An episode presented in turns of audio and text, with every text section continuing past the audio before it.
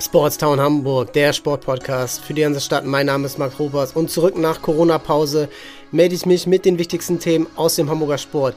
Der HSV wieder vor St. Pauli und hofft noch auf die Relegation oder sogar den direkten Ausstieg in die Bundesliga. Die Towers machen die Playoffs perfekt und die Handballer bleiben hoffentlich in der ersten Liga. Los geht's!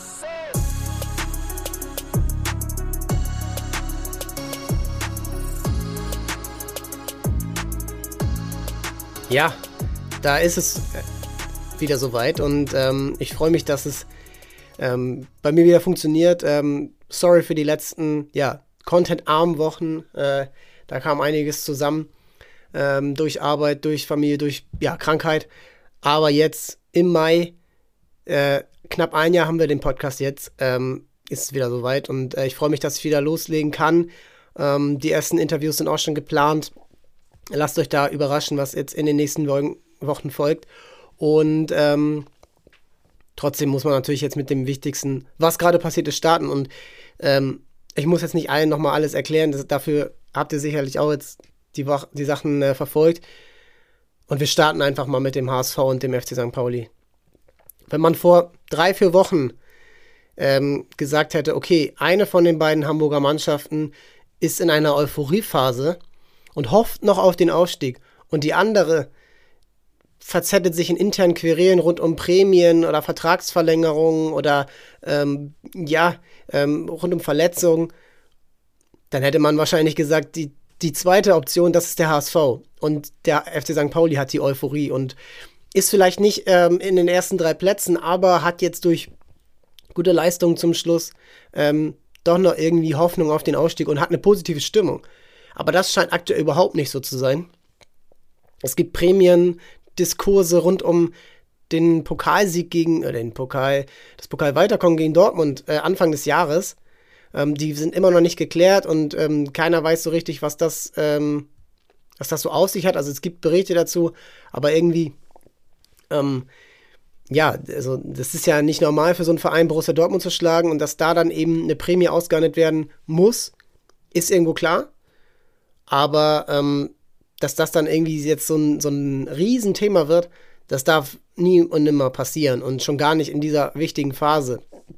Die Verträge der beiden Co-Trainer sind noch nicht verlängert, ähm, was so ein komisches Gefühl hinterlässt, weil man schon gesehen hat, gerade wo Timo Schulz ausgefallen ist wegen Corona, ähm, wie die beiden gecoacht haben, wie sie auch sich ergänzt haben. Die beiden sind 29 Jahre alt, kommen hier aus Hamburg. Ähm, Loic Verweh, Fabian Hützeler. Ähm, ja, die, die, äh, die warten darauf und die haben natürlich in dem Alter jetzt auch noch nicht irgendwie ähm, so die Sicherheit in ihrer Karriere und ja, man müsste, man, gerade bei VW, ähm, ich bin gerade nicht sicher, welche Lizenz er hat, aber man müsste sich nicht wundern, wenn der äh, in Kürze ein Angebot bekommt aus wahrscheinlich erstmal der dritten oder vierten Liga, aber als Cheftrainer. Das ist, ähm, ja, das geht nicht. Und dann spielst du auf dem Platz dann auch noch nicht gut du quälst dich zu siegen, du führst, du, du weißt, äh, das ist klar, so, das ist, die Leichtigkeit aus der Hinrunde ist weg. Darum geht es auch nicht. Und das erwartet auch keiner, dass ähm, der FC St. Pauli 34 Spiele ähm, durch die Liga tanzt. Und du führst gegen Werder Bremen, in Sandhausen, jetzt gegen Nürnberg. Diese ganzen, ja, verspielten Führungen, die summieren sich natürlich. Und natürlich war das Spiel gegen Werder so ein bisschen dadurch gezeichnet, dass das ein Handspiel war, aber danach waren noch fünf, sechs Pässe, also die kann man schon irgendwie verteidigen. Und jetzt bist du an diesem Punkt, Nürnberg, du hast es eigentlich letzte Woche in der eigenen Hand gewesen, gehabt, gegen Darmstadt, verlierst. Jetzt hast du es wieder in der eigenen Hand, weil, äh, weil Schalke ganz kurz ähm, eigentlich, weil Schalke eigentlich gerade am, am Unentschieden spielen ist. Dann gewinnen die, aber eigentlich hättest du es dann trotzdem wieder noch schaffen können und du lässt, lässt dieses Spiel so blöd liegen und wenn das Tor perfekt rausgespielt worden wäre, ne, dann, dann alles in Ordnung, dann, äh, ja, Glückwunsch an Nürnberg. Äh, ist auch eine Mannschaft, die oben mitspielt, kann man mit leben. Aber so kannst du ein Tor nicht kassieren und das ist jetzt leider, leider sehr oft passiert, dass so Kullertore den FC St. Pauli zurückgeworfen haben. Und ja, jetzt bist du ohne Burgstaller Muskelfaserriss und jetzt kommen auch noch zehn Corona-Fälle anscheinend. Man weiß natürlich nie, wie die in, ja, heute ist Montag, in Sam, am Samstag 2030 auf Schalke sind, aber die Vorbereitung ist beeinträchtigt. Die Analyse des gestrigen Spiels oder des Spiels am Freitag ist beeinträchtigt. Du bist komplett von der Rolle und jetzt musst jetzt darauf hoffen. Und jetzt kommt's. Erstmal musst du beide Spiele gewinnen. Dann kannst du noch auf die 60 Punkte kommen, die mindestens, bin ich mir sicher, notwendig werden, um Dritter zu werden. Dann muss der HSV Punkte lassen, denn die haben das viel bessere Torverhältnis. Und dann muss Darmstadt und Werder Bremen, die müssen verlieren.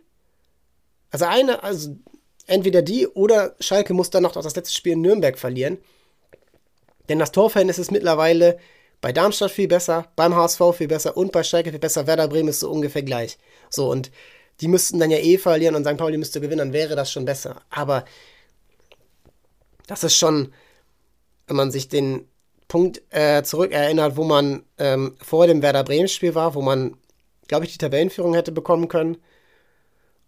Ja, da bist du, da bist du schon sehr niedergeschlagen von. Darmstadt ähm, zu Hause dann verloren und ähm, die Spiele, die du vorher hattest gegen, ja, so ein erfolgreiches Spiel gegen Heidenheim, wo man auch noch dachte, Heidenheim ist oben mit dabei.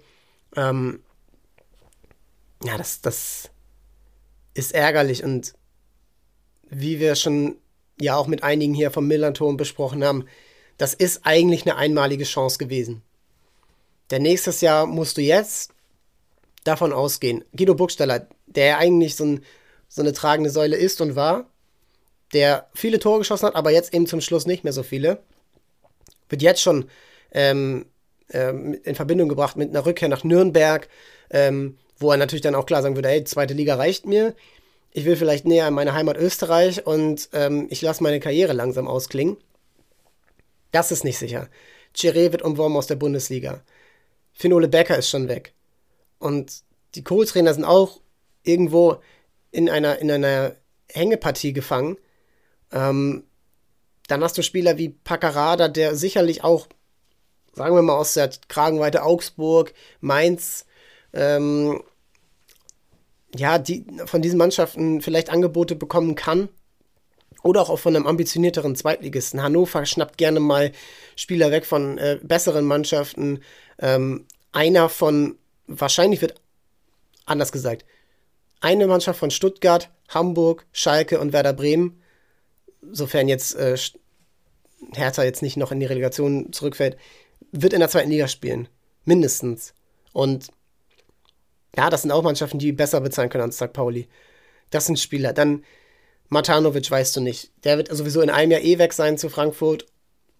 Und dann bist du in der Mannschaft mit deinen Säulenspielern, die Jackson Irvine, Eric Smith, Philipp Ziereis. Ja, wenn das die sind, dann musst du sehr viel tun, um wieder vorne mit dabei zu sein. Und das ist sehr, sehr bitter, dass St. Pauli diese Ausgangslage, die sie am Anfang des Jahres hatten und dann aber auch wieder Ende März, Anfang April hergeschenkt haben. Und leider lässt sich das nicht anders sagen. Aus meiner Sicht ist so ein bisschen der Hauptpunkt, dass zu wenig Risiko am Ende gegangen wurde. Dafür, wofür sie am Anfang belohnt wurden, risikoreiches Spiel, offensives Spiel, das ist mehr und mehr zurückgewichen und es wurde sich viel darauf verlassen, Chiré muss spielen, Chiré muss treffen, Chiré muss das Spiel gestalten, Chiré muss am besten noch Tor, Tore vorbereiten und die dann am Ende noch selber schießen, also muss sich den Pass selber vorlegen. Auch er macht den Elfmeter jetzt rein. Äh, der Elfmeter war glücklich. Ähm, ja, das ist, das ist dann am Ende sehr viel für einen Spieler und man kann sich bei den Leistungen, die er bringt, ziemlich sicher sein, dass er Bundesliga spielen wird und höchstwahrscheinlich eben nicht am Millantor. Und ja, damit will ich es jetzt so ein bisschen überleiten zum HSV, der jetzt wirklich eine bessere Ausgangslage hat als St. Pauli, die wahrscheinlich das beste Momentum, wenn es nicht der HSV wäre. Also eine Mannschaft wie Paderborn vor ein paar Jahren, die eine überragende Aufholjagd hatten, ähm, Kräuter Fürth im letzten Jahr oder auch Kiel bis zu ihrem ja, Zusammenbruch kurz vor Schluss, weil sie wahrscheinlich einfach zu viele Spiele in kurzer Zeit hatten aufgrund von Corona-Infektionen. Diese Aufholjagden, die haben natürlich ein super Momentum. Die haben nichts zu verlieren. Ey, und wenn sie am Ende 60 Punkte haben, dann äh, und ganz knapp Vierter werden, dann kann man auch wenigstens aufbauen. Aber es ist der HSV und da gibt es immer Querelen im Aufsichtsrat und Vorstand. Ich kann gerade nicht verstehen, warum. Muss ich ehrlich sagen, denn die Leistung auf dem Platz Die Weichenstellung mit fußballerischen Talenten, die viel Geld einbringen können, wie ein Vuskovic, wie ein Reis, wie ein Suhon, ähm, auch Miro Muheim, äh, der sich super entwickelt hat, fest verpflichtet. Spieler mit Erfahrung wie Schonlau, Meffert, Kittel, Glatze, die nicht so viel kosten, ähm, aber Leistung bringen und irgendwo auch Stehauf-Mentalität haben, das sieht man gerade. Alle anderen Vereine würden sagen, hey, okay, alles klar. Der HSV muss eigentlich, also eigentlich hängt gerade so ein bisschen die Wertung der Saison davon ab, ob Werder Bremen oder Darmstadt noch Punkte lassen. Ähm, weil der HSV muss sowieso beide Spiele gewinnen. Und selbst wenn sie die nicht gewinnen, kann man nicht von einer enttäuschenden Saison sprechen. Denn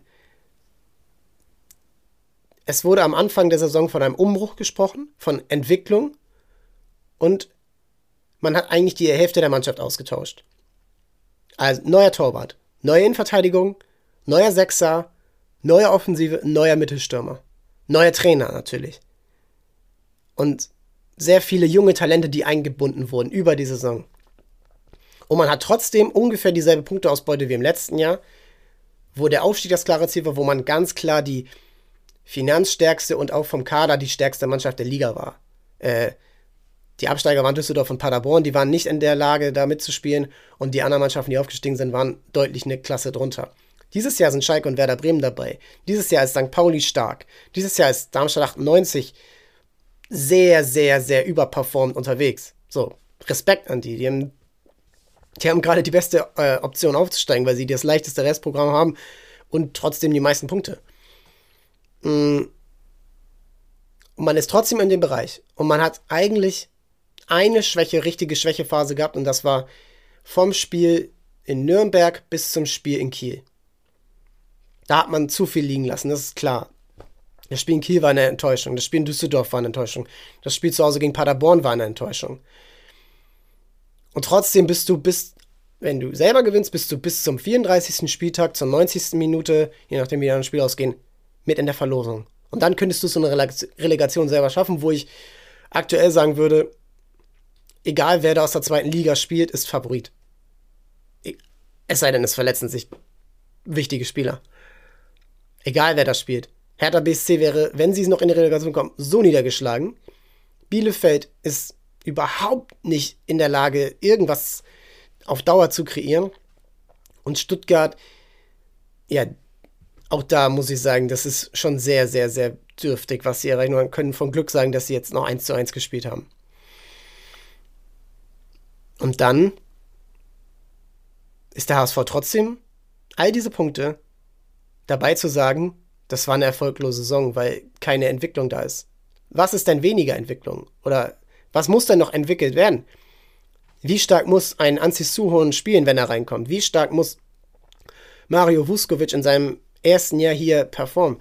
Wie viele Tore soll Robert Glatze noch schießen? Er hat 19 Tore jetzt, plus 5 im Pokal super wichtige Dinger dabei gewesen.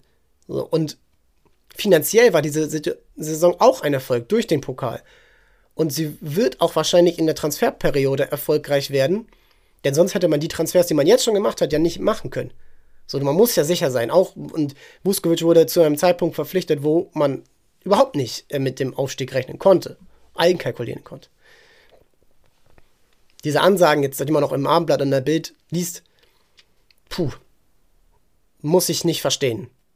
Klar kann man sagen, ey, wo es am wichtigsten war, war die Mannschaft nicht da. Ein Sonny Kitte, der kurz vorher den, äh, den Finger auf den Mund legt, spielt sein schlechtestes Spiel in Kiel. Eine Abwehrsicherung, die sonst die beste der Liga ist. Im wichtigsten Moment läuft ein Kieler Spieler 60 Meter alleine aufs Tor zu. Ein Torwart, der eine super Saison hat, der gefeiert wird für seine Elfmeter im Pokal, in den Pokalwettbewerben patzt in zwei Spielen hintereinander. Ja, dann kann man sich natürlich, äh, also in, in, äh, gegen Paderborn sah nicht gut aus und ähm, ich finde auch gegen Kiel, ich weiß nicht, ob das jetzt genau hintereinander war, nee, aber auch gegen Kiel kann man ihm vielleicht einen kleinen Vorwurf machen. So, aber das ist dann auch alles. Und dann, und dann hast du eine Saison, wo du insgesamt nur verloren hast auf St. Pauli am dritten Spieltag, wo, sie, wo St. Pauli überragend war, Derby zu Hause. In Hannover, wo man sagen kann, eine Doppelsituation innerhalb einer Minute, elf Meter müsste es auf der einen Seite geben, dann gibt es äh, ja, im direkten Gegenzug das Tor auf der anderen Seite. Und dann verlierst du zu Hause gegen Werder Bremen, diskutabel aufgrund von Elfmeterentscheidungen. Du verlierst zu Hause gegen Paderborn und in Kiel. Das sind die Spiele gewesen. Wenn mich nicht alles täuscht, waren das fünf, sind das fünf Niederlagen. Und ansonsten spielst du eine Saison, die wirklich ermutigend ist. Jonas Beuth hat es gestern auch gesagt. Tim Walter sagt es immer wieder. Die Entwicklung ist zu erkennen. Und sie ist zu erkennen, denn diese Mannschaft gibt nicht auf und sie ist bis zum Schluss gefährlich. Gegen Paderborn waren sie bis zum Schluss gefährlich. Da, da wird ein Elfmeter natürlich dann auch verschossen und gegen Kiel, ja, da sind auch riesen Chancen dabei. Und gegen Werder Bremen waren Chancen bis dabei. Da ganz knapp steht Winzheim am Ende im Abseits. Bei drei, beim, dann steht es 3 zu 3 und die beiden Mannschaften wären jetzt punktgleich und aufgrund der Tordifferenz wäre der HSV äh, vor Werder. Du hast Darmstadt geschlagen, St. Pauli geschlagen, Schalke einmal geschlagen, Werder einmal geschlagen.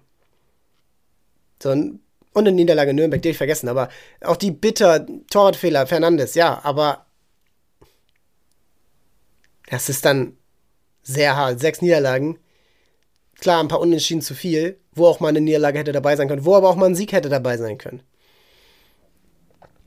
Und jetzt spielst du zu Hause gegen Hannover 96 und gegen Rostock. Und ich hoffe, dass diese, dass man mal einmal einen gemeinsamen, äh, ja, gemeinsamen Standpunkt vom Verein hätte haben können. Und ich glaube nicht, dass Marcel Jensen da der, der treibende Punkt ist, sondern eher andere Mitglieder. Vom Vorstandsvorsitzenden Thomas Wüstefeld weiß ich noch, kann ich noch nicht genug einschätzen. Ich habe, glaube ich, noch gar kein Interview von ihm gesehen, nur gelesen. Aber ich finde, jetzt müsste man erklären, wir sind bis zum Ende mit dabei, wir versuchen alles. Und wir haben aber auch vor der Saison gesagt, die Entwicklung steht im Vordergrund und der Ausstieg ist kein Muss. Im letzten Jahr hat man da so ein bisschen rumgeeiert. Dieses Jahr fand ich die Aussage von Beuth sehr deutlich. So, und dann bist du, bist du eigentlich schon nicht mehr glaubwürdig, wenn du dann, ja, jetzt einen Umbruch machst in dieser Phase, wo alles darauf ausgelegt, Tim Walter ist kein, kein so anpassungsfähiger Trainer und er braucht seine Mannschaft so, wie sie ist. Ich glaube, wenn du jetzt da entweder Jonas Boyd oder Tim Walter ähm, vor die Tür setzt, trotz laufenden Vertrags, dann, dann weiß ich leider nicht mehr weiter. Und äh, dann bin ich auch äh, ziemlich sicher, dass die Mannschaft dann so auseinanderbricht und dass du dann erst recht zu einem gewöhnlichen Zweitligisten wirst. Wie Kaiserslautern damals, wie 60 damals, wie es mittlerweile Hannover wird.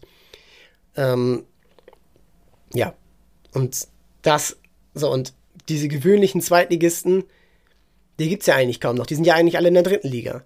Duisburg auch, kann man dann nennen. Ähm, die immer wieder diese internen Querelen haben. Äh, Eintracht Braunschweig war auch, hat sich da auch nie so richtig mit rumbekleckert. Die kommen jetzt wieder hoch.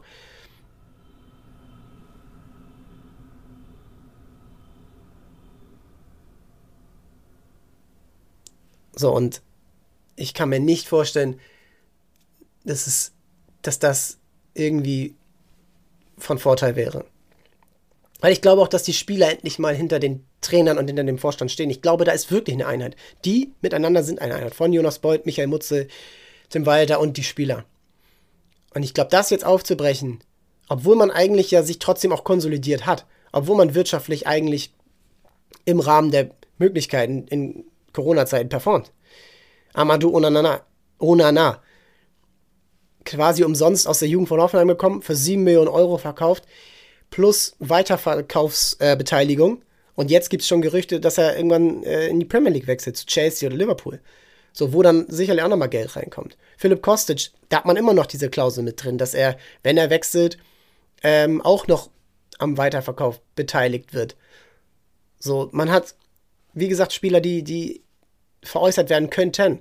Man hat aber auch ein relativ ordentliches Nachwuchskonzept, wo ein Spieler wie Ali Du herauskommen kann. Das ist natürlich ärgerlich, dass er umsonst jetzt wechselt. Äh, aber ein Elijah Kran guckt schon hinterher und da sind auch noch andere Spieler. Und das ist die Sache, die mir jetzt so ein bisschen Sorge macht, während auf dem Feld ich eigentlich nur die Sorge habe, was ist, wenn die anderen Mannschaften wirklich verlieren und der HSV nur noch gewinnen muss, nur noch einfach ein Tor schießen muss oder keins mehr kriegen muss. Was ist dann?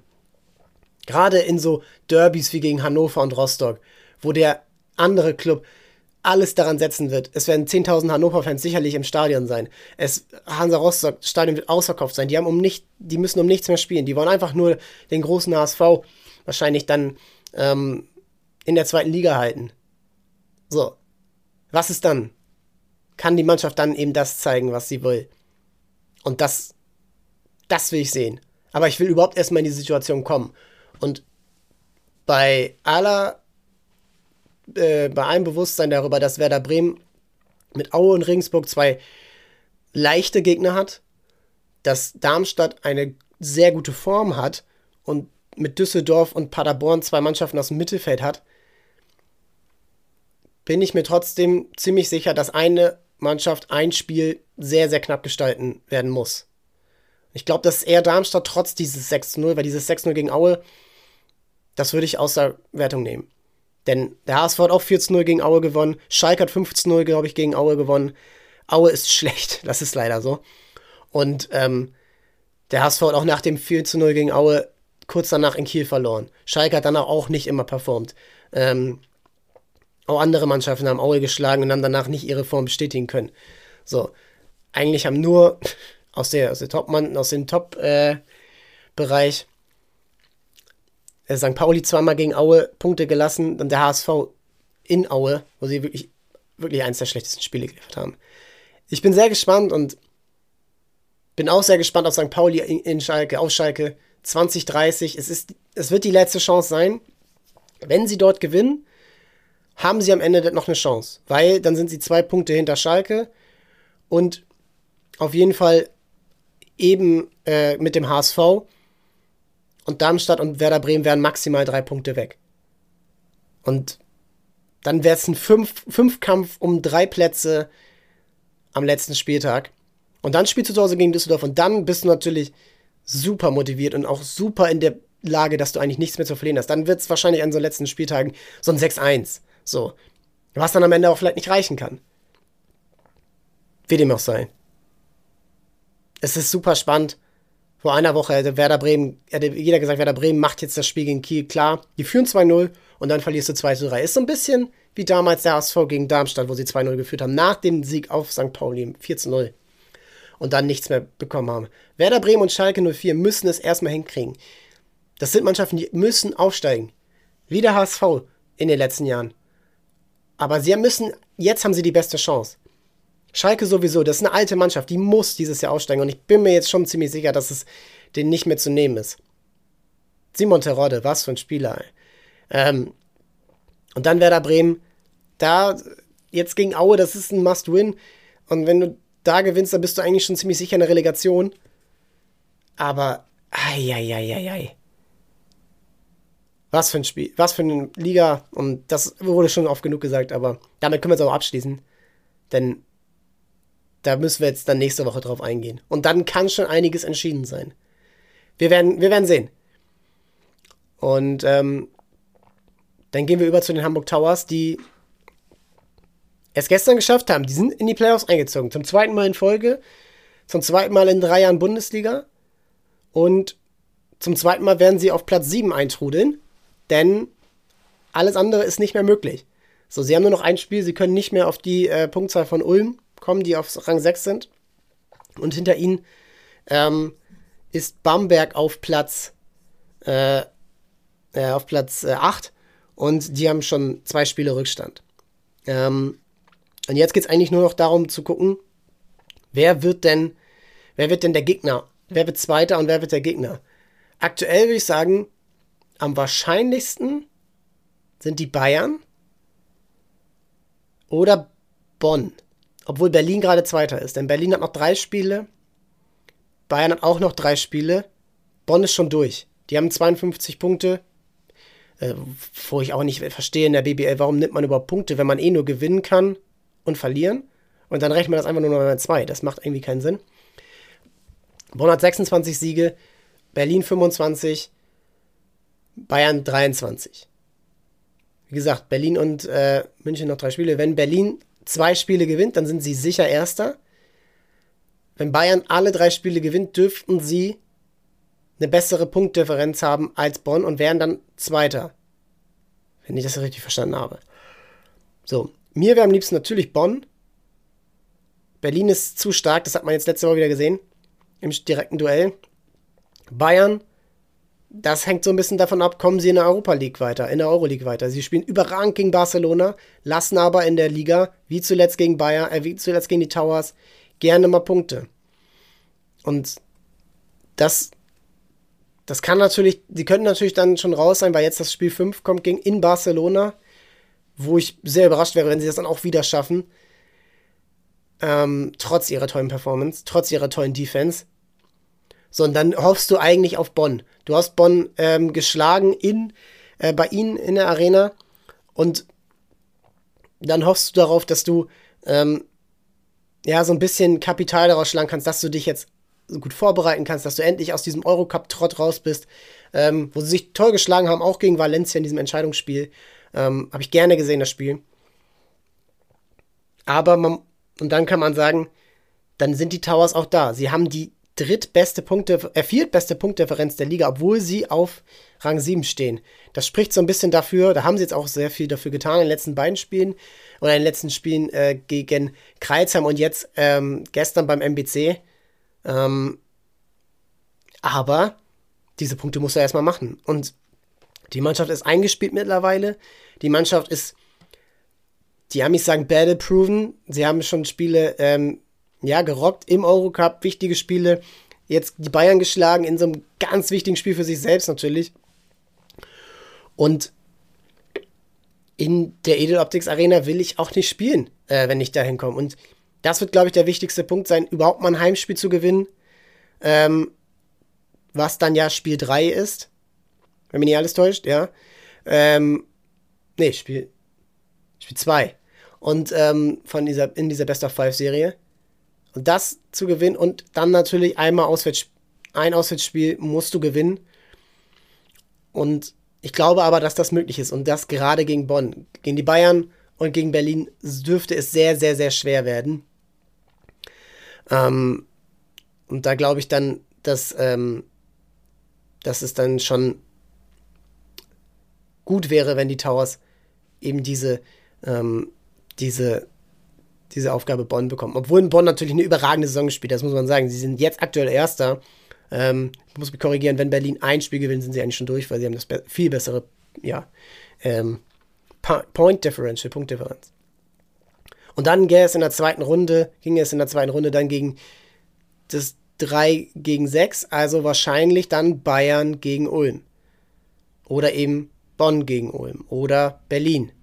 Aber das ist so viel Zukunftsmusik. Und die zweite Runde zu erreichen, das Halbfinale, das wäre für die Towers der nächste Meilenstein. Und dann, dann muss man schon sagen, dann sind sie wirklich, wirklich eine Top 5, 6 Mann Mannschaft in Deutschland. Denn Chemnitz ist eine Überraschung dieses Jahr. Bonn in dem Umfang auf jeden Fall. Und auf Dauer muss man natürlich schauen, wenn Telekom sich dort irgendwann zurückzieht, muss man sehen, wie das finanziell gestellt ist. Und dann bist du schon bei Ulm und Ludwigsburg, ähm, die ungefähr in deiner Kragenweite sind. Kann man nur Respekt zollen. Kann man nur Respekt zollen. Ich bin super gespannt auf die Playoffs und ähm, da werden wir auch noch ein, zwei Mal drüber sprechen hier. Entweder mit Journalisten, Robert Fabik zum Beispiel, der schon ähm, zu Gast war, ähm, oder eben aber auch mit ein, einer Person von den Towers selbst. Und ja, ich freue mich jetzt super auf diese Playoffs. Ich möchte es auch schaffen, noch Spiele der anderen Clubs zu sehen. Das ist natürlich jetzt alles super viel Fußball. Da kommen wir jetzt gleich nochmal zu. Fußball, Handball. Ähm, als Fan der NBA guckt man natürlich auch die Playoffs. Als Fan äh, des Fußballs schaut man Champions League. Da schaut man auch nochmal äh, Premier League Meisterkampf. Das ist sehr viel. Und ja, da komme ich jetzt so ein bisschen zum Handball. Denn der Handball, finde ich, natürlich ist der Meisterkampf super spannend und Magdeburg ähm, ist drauf und dran, Meister zu werden. Und das ist eine wahnsinnige Leistung von diesem Team. Ähm, Und sie hätten ja auch im Final vor, wenn sie es am Ende ein bisschen besser gestaltet hätten, auch gegen Kiel eine Chance gehabt, den Titel zu gewinnen. Aber da muss ich jetzt sagen, der Handball, das ist auch so ein bisschen auf das, was ähm, den HSV Hamburg hier angeht, der geht gerade so ein bisschen unter. Ich glaube nicht, dass die Einschaltquoten schlechter sind als beim Basketball. Das ist immer noch ein deutlicher Unterschied in Deutschland, wie viele Leute Handball-Fans sind, Handball spielen und wie viele Leute Basketball-Fans sind und dann aber auch die BBL schauen, denn die BBL ist eben nicht die NBA. So. Jeder, jeder durchschnittliche Fan des Basketballs oder auch des Sports kann dir zehn NBA-Spieler nennen, aber maximal drei. Maximal drei BBL-Spieler. So, maximal fünf BBL-Teams vielleicht. So, aber zum Handball. Ja, du bist jetzt in dieser Phase, Ende, Anfang Mai, Ende April. So, es geht Schlag auf Schlag. Eigentlich jeden Tag, wenn du die Sport-Apps aufmachst, du wirst überflutet mit Entscheidungsszenen. Natürlich, Fußball ist dominant. So. Bundesliga, auch wenn die schon, und die ist schon entschieden. Dann gibt es den Abstiegskampf, dann gibt es den Aufstiegskampf in die zweite Liga. Dann gibt es jetzt den Aufstiegskampf für die zweite Liga mit Kaiserslautern. So. Dann gibt es Frauenfußball, super prominent ist ja mit Wolfsburg in der Champions League. Ähm, tolle Spiele. Dann gibt es Fußball Champions League. Liverpool, Jürgen Klopp. Dann gibt es die Premier League mit Jürgen Klopp und Liverpool. Dann gibt es noch Real Madrid, Inter Italien, so alles ist irgendwo interessant. Dann gibt es die NBA. Dann gibt es natürlich so Evergreens wie die Formel 1. Dann gibt es ähm, die Eishockey ähm, Playoffs. Dann gibt es die Eishockey Playoffs in der DEL. Dann gibt es jetzt die Weltmeisterschaft äh, demnächst.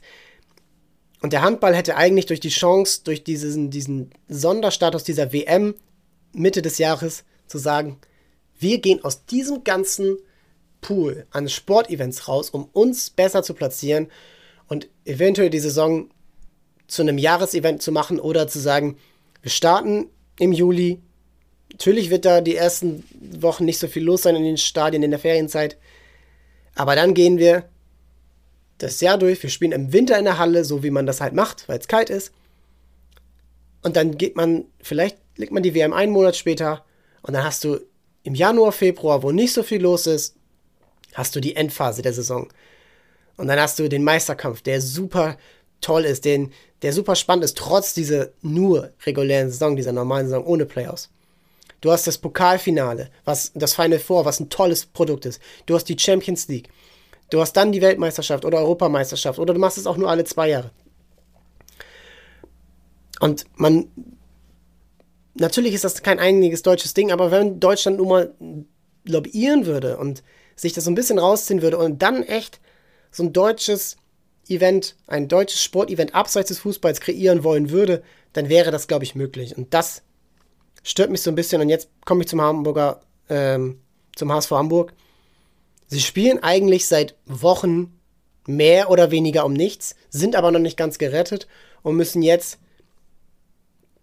am Wochenende, am nächsten Wochenende äh, oder am nächsten Spiel, ähm, lass mich einmal ganz genau schauen, wann das Spiel ist, gegen Nettestedt-Lübecke.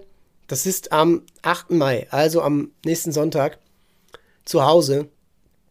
Ja, da haben sie jetzt die, die wichtige Aufgabe zu gewinnen, um dann vor den Hammer spielen, zu Hause gegen Magdeburg und dann in Kiel. Ähm, dann musst du, dann musst du eben da sein, dann musst du es geschafft haben. Göpping auch noch ähm, vorher Auswärtsspiel sehr sehr schwer. Ähm, die, die spielen auch noch um wichtige Plätze, um Rang 5 Grad, Rang 5 gerade gegen Wetzlar und Leipzig. Ja, und da, da kannst du dir jetzt, da musst du jetzt performen und irgendwie so ein bisschen komischer Verlauf. Super erfolgreiche Hinrunde, tolle Erlebnisse gehabt, äh, knappes Spiel gestaltet gegen Flensburg, gew zweimal gewonnen gegen die Rhein-Neckar-Löwen, ähm, knappes Spiel auch gegen Leipzig gehabt, äh, enge Spiele, Lemgo, ähm, Melsung zu Hause geschlagen, super Auftritte, auch in Wetzlar dieses Spiel, ähm, was wir hier mit ähm, damals besprochen hatten mit Maximilian Bronner. Ähm, immer immer irgendwie konkurrenzfähig gewesen. Und jetzt, jetzt bist du irgendwie noch so ein bisschen in, Abstiegs-, in leichter Abstiegsgefahr, weil du ja nicht mehr die Punkte zusammenkriegst. Und jetzt zum Spiel gestern, ähm, ähm, beziehungsweise zum Spiel vorgestern gegen Flensburg, klar, es ist da schwer zu gewinnen und die erste Halbzeit war super.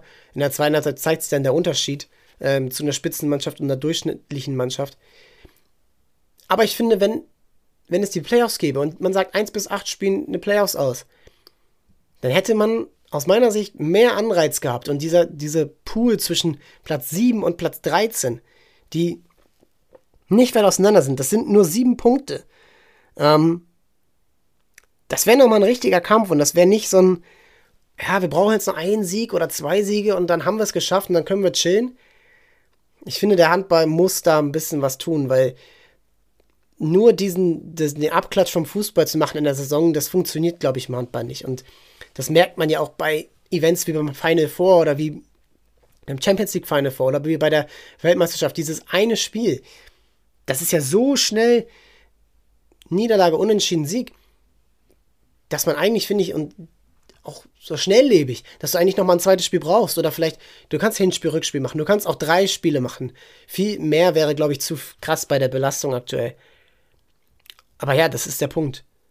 Der Handball braucht ein bisschen, aus meiner Sicht, und ich, klar gibt es dagegen Argumente, aber um sich selbst interessant zu machen, müssten sie erstens den Spielbetrieb in den ja, Januar, Februar das Finale erlegen und die Playoffs. Ja, und dann war's das. Und nicht für diesen Montag. Am Donnerstag geht's weiter. Vielen Dank und ähm, es hat Spaß gemacht. Bis bald.